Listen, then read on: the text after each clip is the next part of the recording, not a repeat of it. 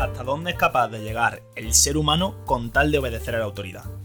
¿Importa más obedecer a esa autoridad que a nuestros propios valores? Aquellos que han hecho atrocidades en la historia, tales como guerras, holocaustos y genocidios, ¿tenían alguna normalidad de la personalidad o alguna desviación psíquica? Bienvenido, bienvenida a este episodio del podcast en el que efectivamente vengo a hablarte sobre el experimento más polémico de toda la historia. No solo de la psicología, sino yo diría de los experimentos científicos en general.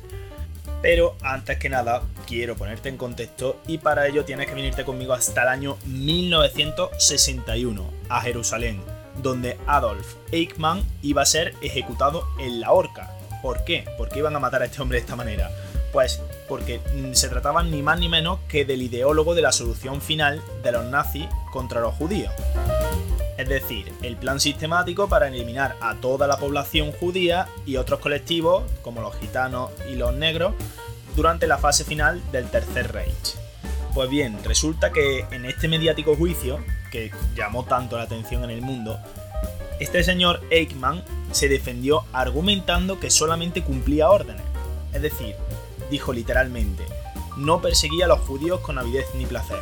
Fue el gobierno quien lo hizo. La persecución, por otra parte, solo podía decidirla un gobierno, pero en ningún caso yo. Acuso a los gobernantes de haber abusado de mi obediencia.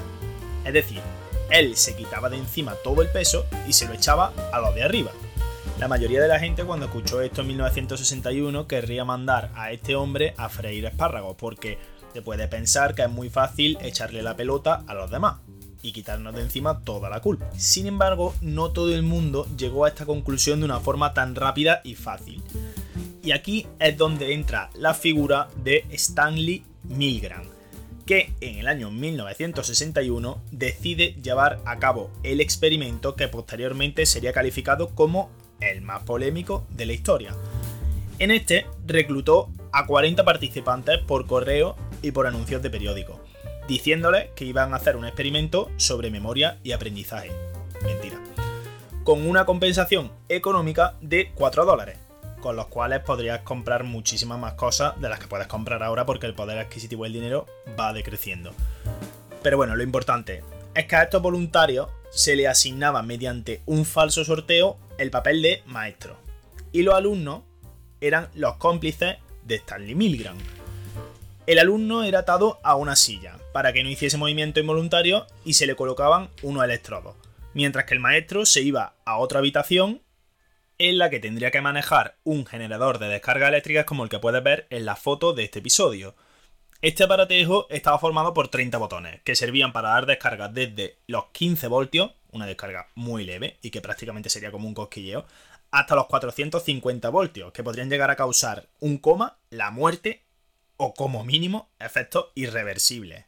Para que te haga una idea, te voy a dar ejemplos de cómo reaccionaría una persona si le diesen descargas de diferentes voltajes. Por ejemplo, si nos dan una descarga de 60 voltios, prácticamente no habría ninguna queja. Con 75 a 105 voltios, una pequeña queja.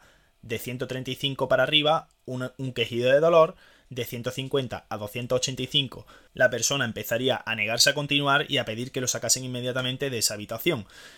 A partir de 180 voltios, la persona empezaría a gritar que no puede soportar el dolor. A partir de los 170, estamos sumándole ya otros 90, habría gritos de agonía.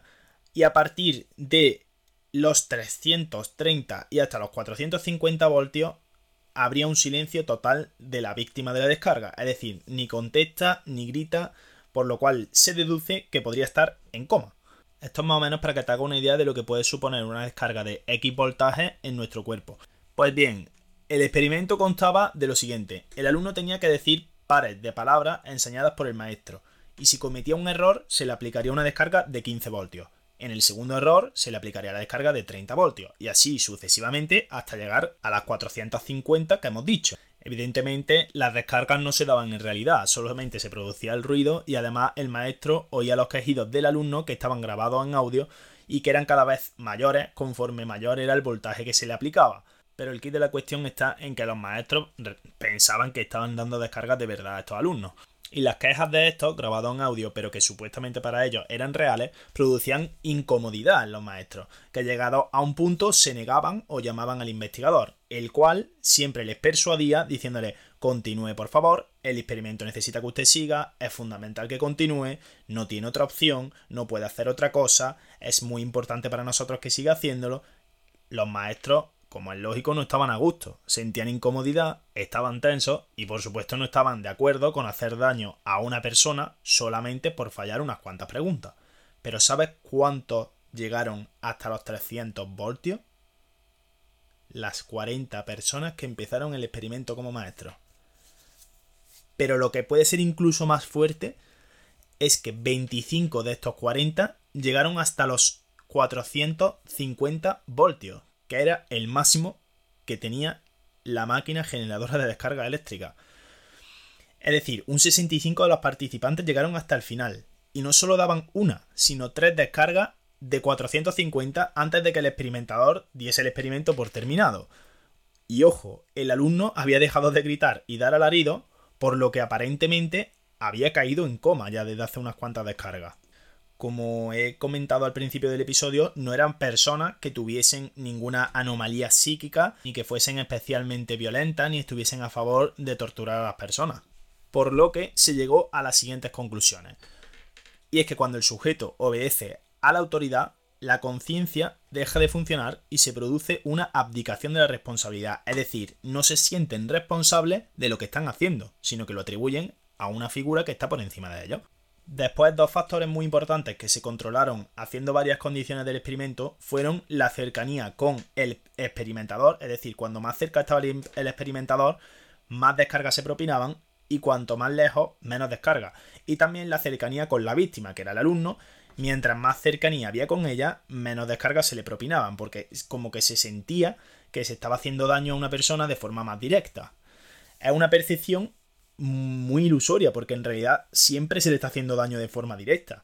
De hecho, en otra condición del experimento, no se ponían las grabaciones de la persona con alarido y de esta forma el 100% de los participantes llegaron a los 450 voltios. Es decir, que cuando no se escuchaban los gritos de las personas sufriendo, eran capaces de hacer el experimento completo.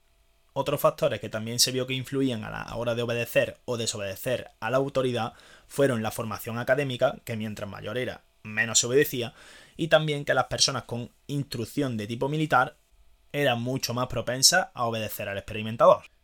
Bueno, y ya una vez relatado todo el proceso del experimento, no sé qué te habrá parecido, no sé si crees que es ético o no es ético, pero lo que es cierto es que no se llegó a hacer daño como tal a las personas, pero sí que se pudo comprobar hasta dónde eran capaces de llegar estos supuestos maestros con tal de hacer caso a lo que se les decía. Pues bien, una vez que se terminó el experimento, había que encontrar algunas explicaciones a este comportamiento. Y la primera de ellas es la llamada teoría de la conformidad con el grupo basada en los trabajos de conformidad de Ash, que era otro psicólogo social, y plantea que el sujeto no tiene la habilidad ni el conocimiento para tomar decisiones, particularmente ante una situación incómoda, como en nuestro caso, y transferirá las decisiones al grupo. En este caso, no es un grupo, es una figura de autoridad legítima. Y la segunda explicación parte de la teoría de la cosificación, propuesta por el propio Milgram, que dice que la esencia de la obediencia consiste en el hecho de que una persona se mira a sí misma como un instrumento que realiza los deseos de otra persona y por tanto no se considera a sí mismo responsable de su acto, tal y como decía Adolf Eichmann del que hablábamos al principio de este episodio. Mientras preparaba este episodio no podía evitar pensar en lo que está sucediendo ahora en Rusia. Y lógicamente Claro que hay personas que no tienen ganas de estar en el frente haciendo daño a otras personas y poniéndose en peligro a sí mismos, porque de hecho algunos lo dicen abiertamente y no lo esconden. Algo que pienso que es bastante complicado y más cuando ese poder que es considerado legítimo no solamente pide que se sigan ciertas normas, sino que además amenaza ante el posible incumplimiento de estas. En conclusión, este experimento fue en pos de dar una explicación a las atrocidades que se cometieron en la Segunda Guerra Mundial, ya que se realizó 15 años después de que esta finalizara. Pero también tuvo muchísima relevancia posteriori en el ámbito de la criminología, porque demostró la fragilidad de los valores humanos ante la obediencia ciega. Y es que personas ordinarias, sin ideas extremas ni fascistas, ante la orden de una figura de autoridad, son capaces de actuar con crueldad. Una persona que no es malvada puede hacer actos malvados si se le exige por parte de alguien con más poder. Aunque se muestre resistencia, hemos visto que al final acaba sucediendo. Pues hasta aquí el episodio de hoy, espero que te haya gustado, que te haya interesado y que haya aprendido. Es un experimento que desde luego es bastante interesante. A mí siempre me, encanta descubrir experimentos nuevos sobre psicología porque es como que empieza a entender más cómo han podido pasar ciertas cosas en la historia y cómo podríamos evitarlas en el futuro o en el presente. Así que sin más, espero que hayas sacado una buena reflexión de aquí y que si es así y si te ha gustado lo compartas con uno, dos o tres amigos, los que tú quieras, por WhatsApp, por Instagram, por la red social que más te guste y que me hagas saber también a mí que te ha gustado poniéndome un WhatsApp o dejando una valoración positiva si lo estás escuchando en Ivo, por ejemplo. Y también una cosa que quería decirte hoy es que si quieres seguir estando informado de cuándo salen episodios, te invito a que te suscribas, a que me empieces a seguir en Spotify y a que le dé a la campanita para que cada vez que publique un episodio nuevo, a ti te salga en el móvil directamente. Y ya está. Muchísimas gracias por estar aquí una vez más. Un abrazo muy grande y nos vemos en el siguiente. Hasta luego.